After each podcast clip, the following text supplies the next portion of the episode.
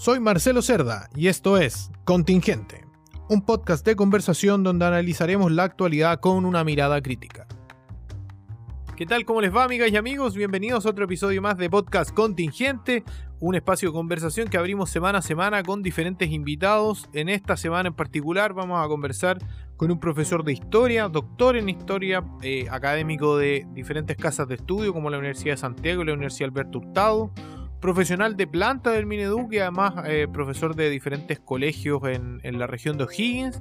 Él es un destacadísimo profesor con quien queremos analizar todo este proceso de, de clases virtuales que se ha desarrollado a partir de la pandemia y cómo han visto desde el, desde el profesorado todo este, todo este proceso que se está viviendo actualmente. Así que sin más preámbulos, saludamos a nuestro invitado de esta semana, Edinson Ortiz, profesor de historia. Edinson, bienvenido a Podcast Contingente. Impecable, muchas gracias a ti Marcelo por la invitación. Así es, bueno, usted actualmente eh, realiza eh, clases en, en, universidades, como me comentaba, pero eh, sí. me imagino que está con el tema este de las clases virtuales. ¿Cómo, cómo ha visto este proceso en, en, desde, desde la docencia, de lo que ustedes hacen? O sea, lo, lo conozco tridimensionalmente, lo, lo, conozco como profesional del Ministerio de Educación. Eh, hoy día ya llevo dos talleres en el cuerpo con directivo y docente. Eh, uno trabajando el tema de priorización curricular desde las nueve y media como hasta la una y eh, desde las dos y media hasta las cuatro y media con eh, eh haciendo contención emocional a docentes de un colegio. Y eh, entre cuatro y media y cinco un poco preparando mi, curso de Historia de Chile en la Alberto Hurtado para el segundo semestre para alumnos de Ciencia Política bajo esta nueva modalidad, plataforma y acaba de conectarse justo cuando me llamaron usted eh, acaba de conectarse mi hijo a clases por Zoom así que estamos eh, con plataformas día y noche me imagino. ¿Y cómo, cómo ha visto este proceso? Me, me interesa harto eh, saber el, cómo lo han visto los profesores, porque ha habido harta, harto ruido al respecto y han tenido que adaptarse a esta, a esta nueva tecnología, que quizá había algunos que ya estaban trabajando, pero hay muchos que no, que no lo tenían en vista. Mira, el, justo hoy día yo toda esta semana y la semana pasada he estado recopilando harta experiencia de profes que están haciendo clases. Eh, la mayoría de ellos me reconoce que, eh, que bueno, el, primer contacto, recuerda que el mundo quedó en pelota en marzo, ¿ya? Y los colegios se autoabastecieron y autodirigieron para darle continuidad al proceso, al proceso de enseñanza-aprendizaje. Lo primero que hicieron fueron eh, enviar guía a, lo, a, a, las casas, ¿ya? Eh, en general con malos resultados. Yo son pocas las excepciones de establecimientos que me han dicho que la guía les resultó y trabajan con ella hasta el día de hoy. La mayoría de los docentes me señala que fue una muy mala experiencia porque siguieron haciendo clases como si estuvieran físicamente los alumnos y la verdad es que los alumnos no estaban ni físicamente ni estaban en situación normal. Por lo tanto, en general, las guías fueron poco retornadas, tuvieron poca retroalimentación y ahí lo único que constataron con las guías es que había un alto porcentaje de alumnos que eh, se habían desvinculado del, de la escuela. De ahí vino una segunda fase que fue constituir grupos de WhatsApp. Ya, ya ahí hay de todas las experiencias del mundo, profesoras más innovadoras que, eh, sobre todo en enseñanza media, que pusieron a una alumna como ayudante a cambio de beneficios curriculares como notas, eh, en fin, puntos adicionales, hasta docentes que administran grupos de WhatsApp por, por curso. Ese fue el primer vínculo que permitió un poco mejorar la relación. Y enseguida vino el boom de las plataformas. ¿ya? La, mayoría conocíamos las básicas, eh, YouTube, eh, Google Classroom, eh, Facebook. Algunos estábamos más especializados en Zoom, como en el caso mío, pero enseguida vino Meet, la más inimaginable que tú te puedas, Sócrates, otra que permite hacer. Yo recién estaba haciendo, estoy escribiendo de hecho una columna para el mostrador sobre el tema. Eh, vino, la, vino, vino alguna medida la guerra de las plataformas, donde cada profesor empezó a eh, compartir eh, su experiencia con plataformas de acuerdo a cómo la recibió, vía hermanos, amigos, parientes, y en eso estuvieron entre mayo y yo diría mediados de junio, ya hay un cierto nivel de especialización, todos los profes usan cápsulas, al principio la mayoría de ellos, y me lo han reconocido, se negaban a ser grabados, ya ese fue un proceso bien complejo el hecho de que eh, los profesores se negaron durante bastante tiempo a grabar sus clases, sea por el motivo que tú quieras, ¿ya? ético, flojera, todo el que quiera, ¿ya? Hoy día ya hay un sistema instalado de teleclases eh, con cápsulas que van desde 10 minutos, por ejemplo, a mi hijo las cápsulas son de 10 minutos, en media, yo he visto en el liceo industrial de 15 minutos en historia, hasta clases casi formales como lo hace el Colegio Rayán y otros particulares pagados, que en general eh, hacen como si estuvieran físicamente los alumnos en normalidad. Entonces, la experiencia es bien variada, yo creo que hay una revolución de la pedagogía en el buen sentido de la palabra, ya dejaron de hablar los expertos en nada y empezaron a hablar los que hacen clase. Entonces yo tengo la impresión de que estamos, más allá del drama que estamos viviendo, desde el punto de vista de la pedagogía y la escuela estamos asistiendo a un proceso, como dirían los antiguos marxistas, casi revolucionario en el sentido de que eh, la escuela vuelva a su rol histórico que fue la conexión social con su pueblo. Eh, la escuela fue vilipendiada desde los 80, los 90, un montón de expertos le decían a los mismos profesores cómo remar, cada vez eran más los expertos menos los remeros, hasta que hoy día empezó a, empezó a hablar la pedagogía desde la sala de clase. Entonces, en general, yo lo que he visto es que se viene toda una revolución en la forma de hacer clases. La escuela retoma el rol histórico que tuvo de eh, mecanismo no solamente de control social y disciplinamiento, como lo previó el modelo portaliano, sino como, eh, eh, como institución que conecta la sociedad. O sea, en general, aquí hay cuatro pegas en esta sociedad que han, mantenido cierto nivel de cohesión social. Una es los productores, tanto industriales como agrícolas, que nos proveen de los insumos básicos que nos han faltado hasta el día de hoy, gracias a Dios. Dos, los transportistas, que son los que movilizan estos insumos hasta el supermercado y, y, almacenes.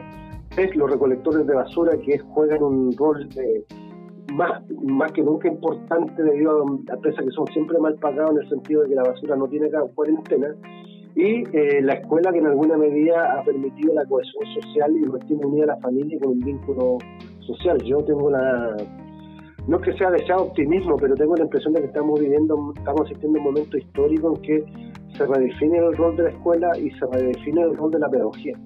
Edison, y usted mencionaba anteriormente que estaba en procesos o en eh, talleres de contención emocional de, docente. Eh, siempre, se siempre ha existido que eh, la, pega como detrás de, detrás de tras bambalinas de los profesores siempre había sido muy muy ardua y, me imagino que en estas circunstancias como usted mismo lo, mencionaba debe ser aún mayor. O sea han habido harta harta hartas notas de prensa que, que, que la carga se le ha hecho bien pesada. ¿cómo, cómo lo ha visto usted? O sea, basta ver el uno. Yo la verdad es que me levanto tipo 8 de la mañana. Eh, agradezco no tener que viajar hasta San Fernando por el frío, yo vivo en Rancagua, pero en realidad la, mi pega empieza como un cuarto para las nueve y no para como hasta las ocho o nueve de la noche, en realidad, porque tú sigues contestando correos, la, tu casa es tu oficina, tengo a mi hijo acá en la casa, en, el tiempo que no estoy trabajando, eh, eh, estoy haciendo tareas con él, por ejemplo, ahora está en clase con Zoom con el profesor del PIE y más rato tenemos que hacer la tarea de historia, eso nos va a demandar hasta las 7 de la tarde ya después tengo que evacuar el informe diario de, trabajo, porque vivimos en un país de la sospecha donde nadie cree lo que estáis haciendo, ya hay que rendir testimonio, después de comer y ya son las nueve de la noche, ir a ver una película y eh, dormir, ya otro día eh, yo, yo he visto entre ayer, hoy día, la semana pasada, muchas, en general, sobre todo las mujeres, eh, eh, señalan algo que a mí me pasó también, que al principio estaba muy contento de este sistema de quedarte en tu casa, yo he pasado un tiempo eh, más que apreciable con mi hijo, que lo vivía hace años, pero en realidad ya eh, empezamos a ser superados porque en, general eh, esta es una pega que no, no, no, es de asesoría externa, los profes en general que responden WhatsApp muy noche, ya recién acabo de recibir un, WhatsApp del profe de de, mi niño, del profesor jefe que quiere conectarse con la familia a, partir de las 7 de la tarde. Y tú entenderás que si son 30 alumnos va a terminar 9, 10 de la noche. Yo, de hecho no me voy a conectar con él por, respeto a mí y a. Eh, eh, entonces es una pega que en general lo que escuchas tú, sobre todo mujeres, que es una pega que nos saca hasta las 12 de la noche. Ahora, eso no quiere que hay fresco, eh, como en todas partes, ¿ya? que han hecho poco o nada, pero en general el 90% de los profes ha jugado un rol protagónico acá en todo este tema y requiere, yo creo que, yo estaba escribiendo harto sobre esta experiencia porque creo que es una cosa que nos va a quedar en la retina, le he visto a los colegios que sistematicen lo que están haciendo, eh, es increíble como los profes, por ejemplo, hoy día me tocó conocer la experiencia de matemáticas, de historia, cómo están contextualizando el aprendizaje, o sea, eh, como el, alumno no va a la sala de clase, tiene que medir la tele, tiene que medir el diámetro del refrigerador, tiene que medir su cuerpo, entonces el, aprendizaje se vuelve mucho más contextualizado para el niño porque tiene que ver con cosas que le ocurren a él, ¿ya? Entonces la pandemia ha traído eso también, que muchos profes han estado obligados por las necesidades eh, de, recursos y de espacio a tener que contextualizar su asignatura, su aprendizaje a lo que ocurre con el niño en la casa y eso yo creo que es una experiencia inédita en la escuela chilena. ¿Y cómo, cómo se han tomado? Porque han habido también hartas críticas desde, desde padres y madres, eh, usted lo tiene que evidenciar probablemente con su hijo también, de que había una sobrecarga como de, de, exigencia desde los eh, eh, profesores a los estudiantes. ¿Cómo se lo toman ustedes o cómo, cómo lo analizan? Sí, eso empezó efectivamente así. Yo hasta, hasta yo en algún momento reclamé porque sentí que que, por ejemplo, en el caso de mi hijo, durante mucho tiempo percibí que eh, seguíamos trabajando como si fuéramos en sala de clase. Entonces, el, yo me consumo tres, entre dos y media y tres horas y media de mi tiempo trabajando con él. Y al final tú eres el profesor, tú eres todo, eh, eh, los profes siguen trabajando con los libros, pero eso ha ido mutando hacia experiencias más cortas, más precisas, de menos contenido eh, pero con el desarrollo de habilidades más contextualizadas ha sido un proceso lento, pero efectivamente eso ocurrió. La, sobrecarga sobre la familia fue brutal. Marzo, abril y parte de mayo, yo creo de, de mediados de mayo, desde que empezó a, explotar el tema de la contención social, eh, eh, esto empezó a cambiar. Y hoy día incluso muchos colegios ya reducen el currículum al mínimo, retroalimentan de la forma más fácil posible. Y de hecho una jefa técnica de un liceo particular subvencionado me decía que nosotros con que el alumno diga que está bien y se reporte ya es suficiente para evaluarlo bien. Claro, y cómo, porque a mí me pasa que, bueno, yo no, yo no tengo hijos, pero lo que conozco del sistema educacional chileno en su momento como alumno y en otra, y en otras, en otras entrevistas que uno de repente realiza, hay como una, una sobre, sobre exigencia respecto al currículum, como que es súper urgente pasar todo el currículum porque si no, casi que el mundo se va a acabar si no pasamos toda, toda la información. Eh, era, fíjate, fíjate, que hasta el ministerio ha ido cambiando el discurso y pues, empezó primero con, con todo sigue como igual, CINCE, eh, eh, vino después la priorización que en alguna medida simplifica el currículum eh, después la jefa de unidad de currículum dijo que la priorización en el contexto de, primero, la seguridad, segundo, la flexibilidad y la equidad. Entonces, eh, en general se ha ido realizando, el Ministerio incluso ha ido cambiando el discurso de, este discurso curricular.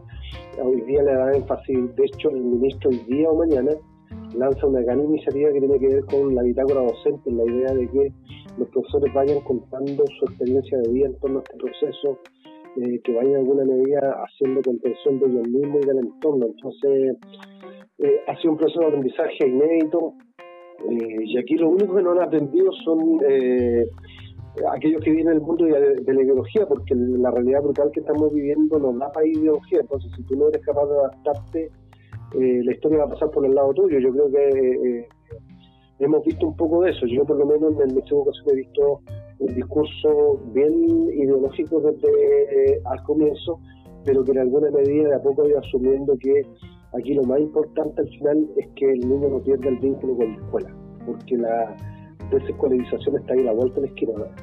Si el profe no hace esa mínima pega que está haciendo, si el, director, el equipo directivo no acompaña con la caja de mercadería, con la contención emocional, lo más probable es que la deserción se dispare de aquí a fin de año. Claro, ese es un, es un temor que quizás ustedes eh, van viendo pensando principalmente en, Yo el otro día veía una nota en, en un curso en Canal 13 o algo así, que habían, o sea, que habían eh, padres que ya estaban pensando en esta idea de los exámenes libres y en todo este, o sea, digamos, para marginar a los hijos de esta, de esta, de esta presión que ya por sí solo del estar encerrado en la casa ya, ya es probablemente suficiente para muchos de ellos. por eso la escuela tiene que ser innovadora, este, este, este tiempo de innovación, de, eh, es tiempo de transformación. Hoy día yo veía bonitas experiencias de cómo las chicas en la, en la casa, con ayuda de los papás, se entienden mapuche, para explicar las comidas de, típicas chilenas de la tradición mapuche, cómo los papás ayudaban a medir el cuerpo del niño, cómo el niño sacaba sus medidas, medía el refri, la tele. Entonces, aquí va a depender de la, de la innovación que tenga, que tenga cada docente en, en cómo flexibilizar al máximo el currículum, reducir los contenidos al mínimo y trabajar la habilidad al máximo. Y es una cosa que no, no está en la universidad, no está en ninguna parte de, la experiencia de vida. Yo, yo tengo aquí la impresión de que los profes se han, transformado en, los expertos de sí mismos. Entonces, cada uno de ellos en este momento es una universidad de aprendizaje, por lo tanto, eh, que el vínculo no se rompa, eh, eh, efectivamente depende de ellos.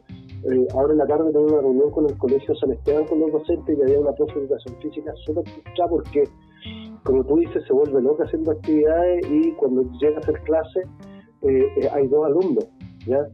virtualmente. Entonces, yo no le quise decir, pero también ahí hay una dificultad de cómo tú estás enfrentando eso. No sé si me explico, ¿ya? Si una, una dificultad del colegio de qué, qué tiene que priorizar, por ejemplo, ¿ya? ¿Qué tiene que priorizar de los aprendizajes, ¿ya?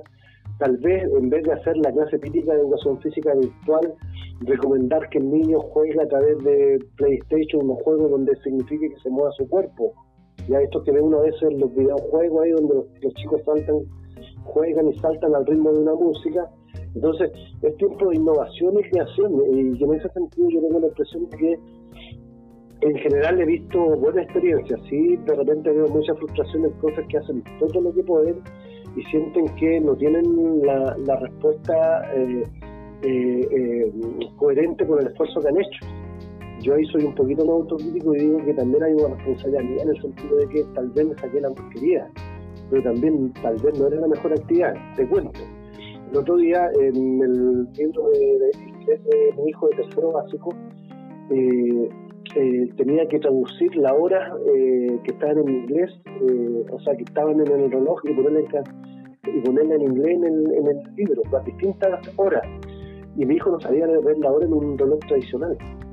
Yo tuve que estar una hora aquí en, en, un, en un, reloj que tengo aquí en la cocina, de esto antiguo, enseñándole a, a qué el puntero de la hora, qué es el puntero del minuto, qué es el puntero del segundo, y ahí recién pudo hacer la tarea. Entonces ahí el profe no contextualizó si efectivamente los alumnos no tenían el mismo tipo de aprendizaje. Yo no sé si hay alumnos, eh, otros compañeros de mi hijo que hayan tenido la misma dificultad, pero seguramente mm, hay varios que se frustraron porque tal vez no ni siquiera sabían leer eh, eh, la hora en un reloj tradicional. Los cabros chicos, igual que nosotros, estamos acostumbrados a leer el celular, digamos.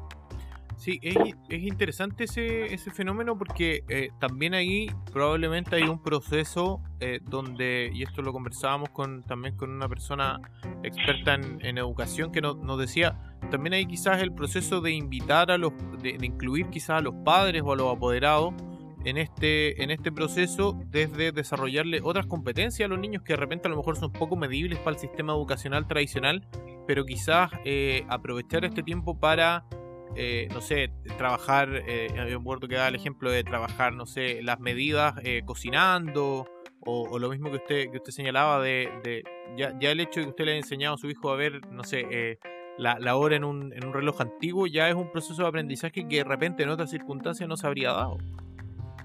Bueno, por ejemplo, estábamos viendo también, en, yo soy profe de historia, estábamos viendo el tema del legado de la herencia romana y griega, eh, profe en ningún momento hace la contextualización de que la, la, ciudad de Atenas, la gran polis del viejo mundo griego, se acabó por una peste que no pudo controlar, entonces no hay ninguna contextualización. Eh, por ejemplo, mi hijo se enganchó cuando al ver monumentos romanos, eh, eh, yo le mostré una foto en 2017 cuando él estaba en Kinder, en el acueducto de Segovia, él, conoce España y tiene una foto en el acueducto de Segovia con unos amigos y recién se enganchó ahí con la cultura romana, recién, ¿ya? A través del, del, de que yo le mostré la foto de hace del 2017, creo, en marzo de 2017, cuando él aparecía en el acueducto romano de Segovia. Entonces, eh, claro, no es la experiencia que tiene cualquier niño de esa edad, pero en alguna medida a mí me permitió para que él se contextualizara con, con, ese aprendizaje sobre el cual no tenía ninguna conexión. Claro, es, es, es interesante eso de, que probablemente los profesores han tenido que eh, ir enganchando a los alumnos con, sus diferentes vivencias y todo eso. ¿Cómo ha visto la, ansiedad, en su caso como papá, como profesor, también la ansiedad de los propios alumnos y alumnas en este, en este periodo? Eh, la sensación de que no sabemos cuánto va a durar eh, en, en, general. Mira, en el, en el, caso de mi hijo, yo la verdad, la verdad es que eh, antes que estallara esto solamente veía CNN noticias. Desde que estalló esto no veo ninguna noticia, por lo tanto no lo expongo a ningún medio de comunicación. Eh, eh, trato de conversar todos los días, a veces viene su hermano para acá, no ellos juegan play, entonces yo que ellos en realidad se levantan tarde, juegan hasta tarde, pero tengo horario establecido de trabajo, que son entre las dos y media y la una y media, que es cuando yo termino mis reuniones de pega, y después de 5 a 7, 7 y media, entonces hacemos, matamos una asignatura por día, que el, resto del día es trabajo, pero por ejemplo, antes mi hijo se me puso a llorar cuando tuvo que leer dos páginas de historia, ¿ya? Eh, eh, pero es más bien por flojera, no, no yo, a él no lo veo no tensionado, creo que puede que la realidad él sea una, un microcosmo distinto al de otros niños, ¿ya? Eh, hoy día estuve con un director de un colegio de y yo, eh, por vía reunión plataforma, y me contaba que ayer la, hay un rinconada de Molinero donde casi no hay señal. Una, una literalmente se subió a la punta del cerro para poder mandarle, agarrar señal y mandarle la tarea por WhatsApp, y no pudo. Entonces, eh, la realidad aquí son súper diversas, distintas. Yo trato de ocultar a mi hijo, no lo veo con depresión, no, no, no lo veo, pero entiendo que tampoco es el común. En, otras partes yo he visto mucha complicación, muchos líos familiares, eh, lo mismo que me cuentan directivos y docentes que cuando fueron a, a retroalimentar a aquellos alumnos que no eh, reportaban tareas se encontraron con los problemas que hemos descubierto, problemas entre los papás y las mamás, problemas de sociocopete en la casa, ¿ya? Entonces ha sido un proceso que, que yo creo que es necesario que alguien también lo, lo estudie, lo grafique. Yo, no, no, veo a ningún centro de estudio consultando a directivos, a profes respecto de este proceso. Entonces, eh, eh, eh, entiendo que, para otras familias ha sido súper complicado. Por ejemplo, un director me contaba la otra vez, en la misma comuna de Peralillo, pero en otro colegio del metro centro, que hay un alumno que se descolgó durante dos semanas. Entonces, la dupla psicosocial del municipio que está trabajando con el colegio fueron a visitarlo, claro, y el papá, entre comer y pagar la señal del teléfono, prefirió comer. Pues. Entonces, pues, era el motivo por el cual ya no había conexión, porque habían eliminado el plan telefónico. Claro, entonces eh, es, igual en, en, una región como la nuestra de O'Higgins, eh, es, bien, es bien relevante porque eh, también ustedes han encontrado con que claro, uno de repente desde, desde los privilegios que uno afortunadamente ha tenido, la conexión a internet parece una cuestión como eh, vital o de, primera necesidad, pero hay otra gente para la que no es, o que simplemente las empresas no tienen cobertura o, no, o, es imposible para ellos estar conectados a internet con la velocidad que requiere una clase online, digamos, porque a lo mejor tienen acceso a ver redes sociales, pero, pero con la, la, la velocidad y la carga de datos que requiere una, estar eh, en un streaming en vivo eh, de repente no, no alcanza, digamos.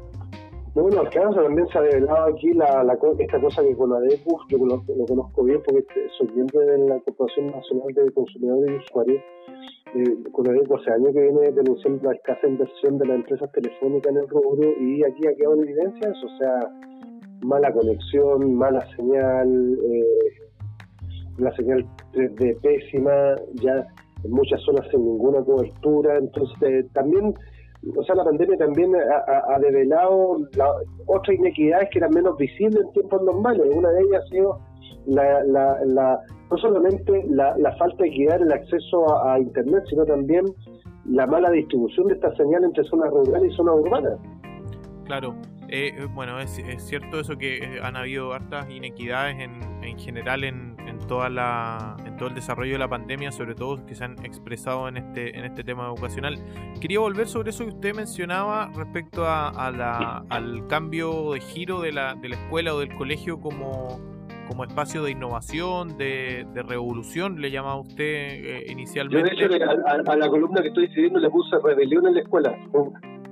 Claro, pero por, eso mismo quería quería que lo, viéramos desde, esa volver a, tocar ese tema eh, antes de terminar, porque me parece interesante pensar en, este espacio como de, de, la, de la educación como una, una, una desde donde se puede hacer una, una revolución pensando en, en, qué es lo que nos puede dejar esta pandemia, digamos. O sea, estamos, tuvimos que aprender un sistema sobre la marcha. Usted me dice que han habido eh, mejoras y cambios, pero que probablemente cuando volvamos a tiempos normales esto va, va, va a permanecer o va a perdurar quizás ideas o, situaciones que se han, que se han aprendido hoy.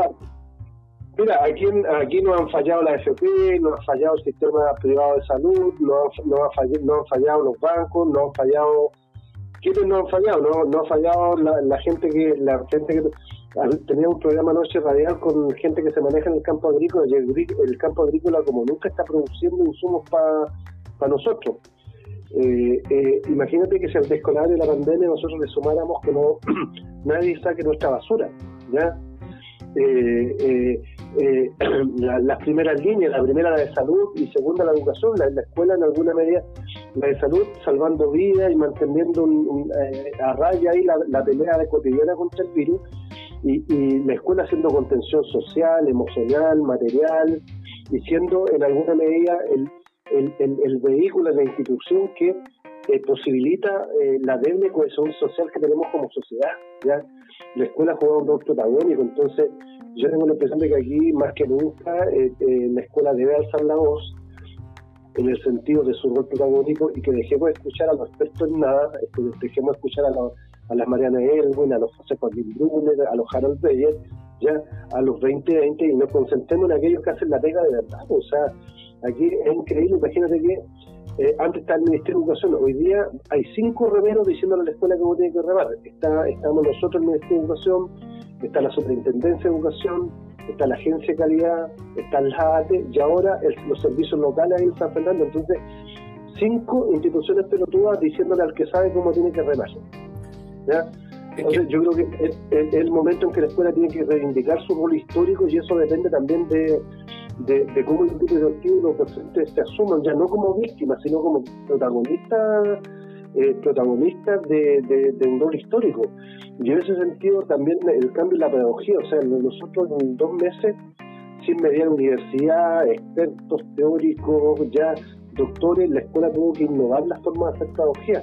Y lo hicieron desde la práctica cotidiana yo a eso le doy un gran valor. Entonces, eh, eh, es tiempo también de que nosotros, los que trabajamos en educación, en particular docentes y directivos docentes, dejen de sentirse las víctimas del sistema y en alguna medida reclamen su rol histórico que se probó en estos momentos duros donde no estuvo nadie salvo estas cuatro instituciones básicas. Sin duda, porque además eh, hemos hablado harto de educación en el último tiempo, se ha hablado de acceso a la educación, de financiamiento, de una serie de cuestiones, pero se ha puesto muy poco en foco en lo que usted mismo señala, que es lo que pasa finalmente en la sala de clase, cómo, cómo los profesores eh, son capaces de transmitir la información, las capacidades, las habilidades que potencian en, su, en sus alumnos. Y ahí la voz de ustedes, la voz del, profesorado es fundamental para a la hora de saber si es que si es que a lo mejor el currículum está bien, está mal, es mucho, es poco, digamos, se, se, ha, se ha hecho puesto poco el análisis en, en mejor. Es cierto que había una deuda en materia de acceso a educación, por ejemplo, eh, pero eh, estoy pensando particularmente en la educación superior, pero también se pone poco, poco de, de, manifiesto eh, cuánto, cuánto lo que se está haciendo de la sala de clases está bien, más o menos, o mal, digamos, y ahí ustedes juegan un rol fundamental en, en, contarnos al resto de la opinión pública si es que si es que tienen que cambiarlo y, lo que usted señala, esta idea de cambiarlo desde dentro me parece muy interesante. Sí, no, no, la, la escuela, yo, yo no, estoy diciendo algo ideológico, estoy diciendo lo que yo he visto tres meses, que, la escuela aquí ha desempeñado un papel de cohesión social eh, que no lo ha hecho ni el gobierno de turno, eh, que no lo ha hecho ni los bancos, no lo han hecho ni siquiera la Junta de Vecinos, o sea, la escuela aquí ha sido el mecanismo no solamente de contención social y de, continuar el proceso de aprendizaje, ha sido incluso la institución que sin chaqueta roja y sin instructivo le lleva la caja de mercadería a las familias más eh, eh, vulnerables. Entonces, eh, los profes tenían que transformar sus prácticas pedagógicas todos en dos tres meses. y lo, que veo yo cotidiano es que la experiencia, más allá del, aprendizaje. Bueno, otra cosa muy importante que he visto es que por fin se ha hecho carne esto de que en pedagogía se aprende equivocándose, que era una cuestión muy compleja por, por la forma en que hemos enseñado nosotros. ¿ya? Te cuento el 7 para Dios, el 6 para el profe y el 5 para el alumno. ¿ya? Eh, eh, eh, he visto mucho el reconocimiento de que empezamos así, pero fallamos, pero en el fallar nos dimos cuenta de esto. Entonces, ha habido mucho aprendizaje y aporte que encuentro que es muy bueno para, para, una cultura pedagógica que era muy autoritaria y muy verticalista. Claro, eh, y, lo último, Edison, antes de terminar, eh, bueno, sabemos que este, que este tema de la pandemia, lamentablemente no sabemos cuánto va a durar. Eh, y eso es probablemente lo que tiene a toda la, sociedad como eh, en, vilo. Pero ¿le parece que quizás sería, o cuándo sería el momento quizás de sincerar eh, posiciones y de ver si es que efectivamente existen las condiciones en gran parte del país para volver a clases presenciales este año o de frentón habría que pensar en, adaptarse o en seguir en este proceso de, clases online probablemente durante todo el, durante todo el 2020? O sea, yo por lo menos lo que escucha uno en los círculos, de los pasillos, que por lo menos ya se prevé que esto va, a estar para septiembre, octubre. Entonces, eh, eso significa que nos estamos aproximando a fin de año con la misma situación. Si los resultados eh, de, de contagiar y muertos diarios sigue la misma curva que ha seguido hasta el día de hoy, en realidad en agosto no vamos a llegar a una meseta. O sea, vamos a llegar a una meseta, pero esa meseta va a ser un volcán. Entonces, eh, vamos a llegar al, al, peor. Yo vivo en Rancagua, donde junto con Calama son las ciudades que más eh, eh, explosionaron en contaminación. Y producto de que en las dos ciudades las minas no, no pararon de trabajar, entonces siguieron contaminándose. Y no es casualidad, entonces no se han tomado las medidas de fondo. Yo tengo la impresión de que agosto va a ser un buen mes, más bien para saber si efectivamente llegamos a una meseta o estamos sobre un volcán y si estamos sobre un volcán, eh, olvídate que vamos a volver a clase.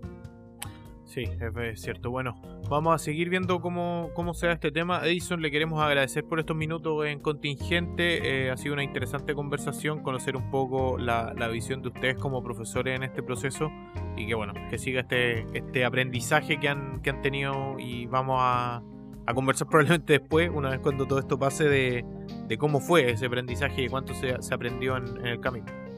No, agradecido de ustedes porque están, están construyendo buenas notas que son las notas que necesitan. ¿no? Necesitamos más cadén que digan las tortugas de todas las semanas que Joaquín Ladín va eh, eh, liderando la encuesta, o sea, películas palotes. Lo que necesitamos son más bien eh, testimonios periodísticos que den cuenta de lo que realmente está ocurriendo en los territorios. Yo creo que la, la iniciativa tuya es muy loable y brillante, así que felicitaciones.